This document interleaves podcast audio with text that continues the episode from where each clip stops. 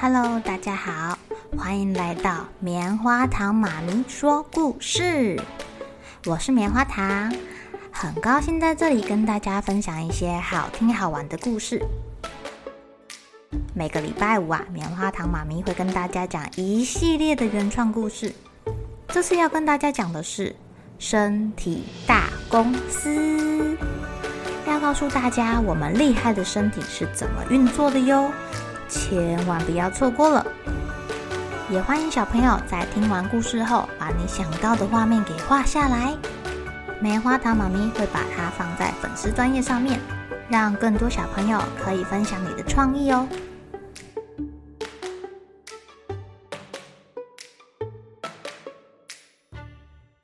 Hello，亲爱的小朋友，最近过得怎么样呢？天气好热哦。棉花糖妈咪家的小朋友吵着要吃冰块、冰淇淋。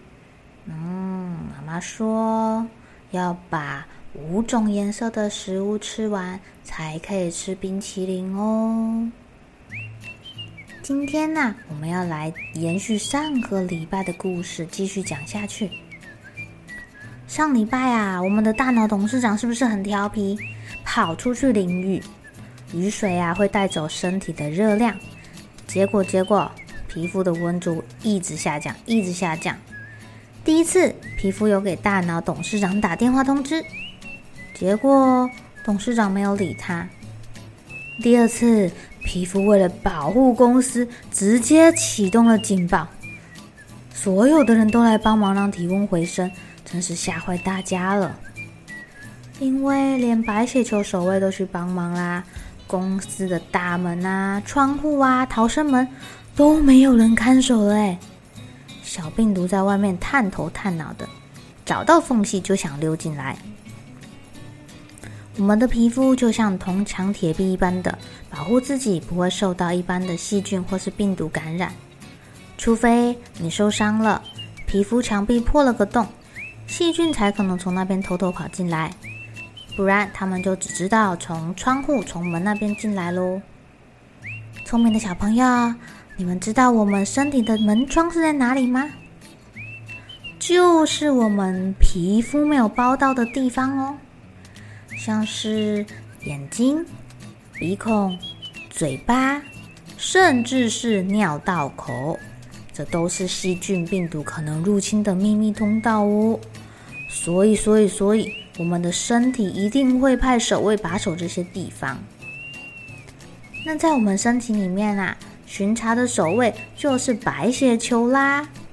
它是我们身体大公司里面最重要的警察人员。他们是一支武装警队，平时在身体四处巡逻，可能走在血管道路上，也可能穿梭在各个组织里面。如果我们平时吃的很营养，有运动跟晒太阳，就可以把白血球警察们养得很强壮哦。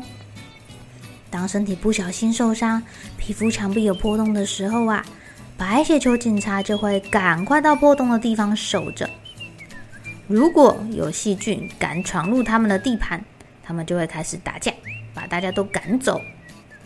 有时候啊，你看到你的伤口流出黄色的脓。或是感冒的时候流黄色、绿色的鼻涕，那就是他们打架后留下来的尸体啦。如果一下子细菌大军入侵得太快，把守卫都杀光光了，可就没有人去通风报信喽。接下来，细菌大军跟病毒大军就会一路杀杀杀杀杀杀杀，往公司内部最重要的地方杀过去。这几天太热了，大脑董事长常常吵着要吃冰，不想吃妈妈煮的菜菜跟饭饭。冰淇淋吃下去，凉凉的冰滑进喉咙，食道到达胃里面，好舒服啊！而且太热啦，大脑董事长怕热，他就指挥肌肉跟骨骼不准动。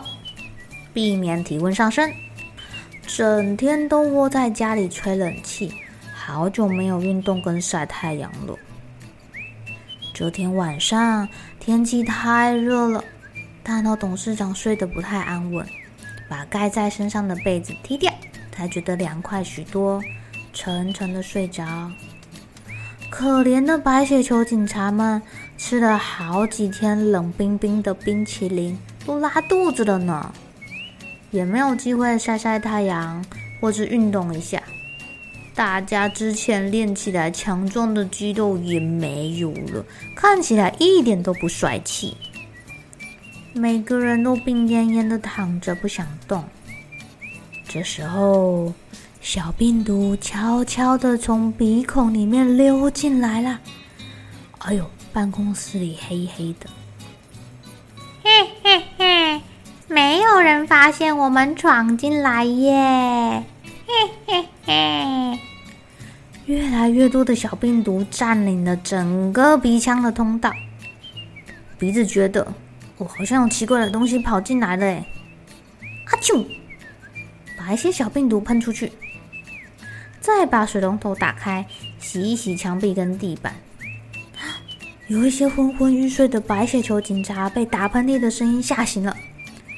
他们看到身边有好多偷偷摸摸的小病毒哦，赶紧拿出武器跟他们打架，顺便通知鼻子部门的同事把水开大一点，把这些讨厌的小病毒给冲走。等到大脑董事长起床的时候啊，发现自己一直在阿啾。会流鼻水，他想说：“哎呦，我该不会是感冒了吧？”这时候听到妈妈的声音说：“哎呀，宝贝，你感冒了耶！看看这几天晚上你都踢被被，着凉了吧？”正在赶去支援的白雪球警察有点生气。因为最近的伙食好差哦，他们都饿得没力气打架了。可惜他现在没有空打电话给董事长，要先回房再说。还好还好，妈妈煮了暖暖的鸡汤，热乎乎的又营养。这个食物补充进来呀，帮白血球警察恢复了一些体力。小朋友，你觉得白血球警察打得赢小病毒吗？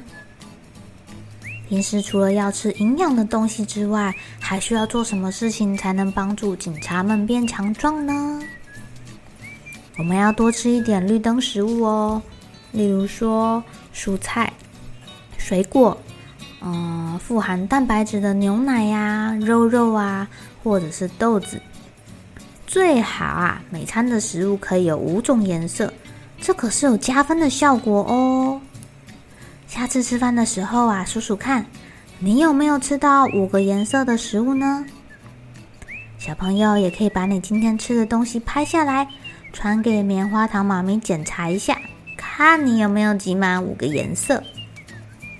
还有还有还有，大脑董事长最近偷懒，都没有跑跑跑运动，让警察强壮的肌肉都消红了，真伤脑筋。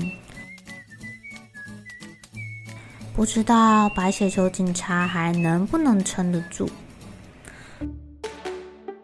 我们赶快帮警察们加油！下礼拜啊，我们再来看看身体大公司的员工们到底能不能守住哦。好喽，小朋友们该睡觉了，又是开心的一天，一起期待明天会发生的好事情吧。喜欢听故事的小朋友，别忘记订阅棉花糖妈咪说故事的频道。如果有什么想要跟棉花糖说的悄悄话，也欢迎留言或是写信给我哦。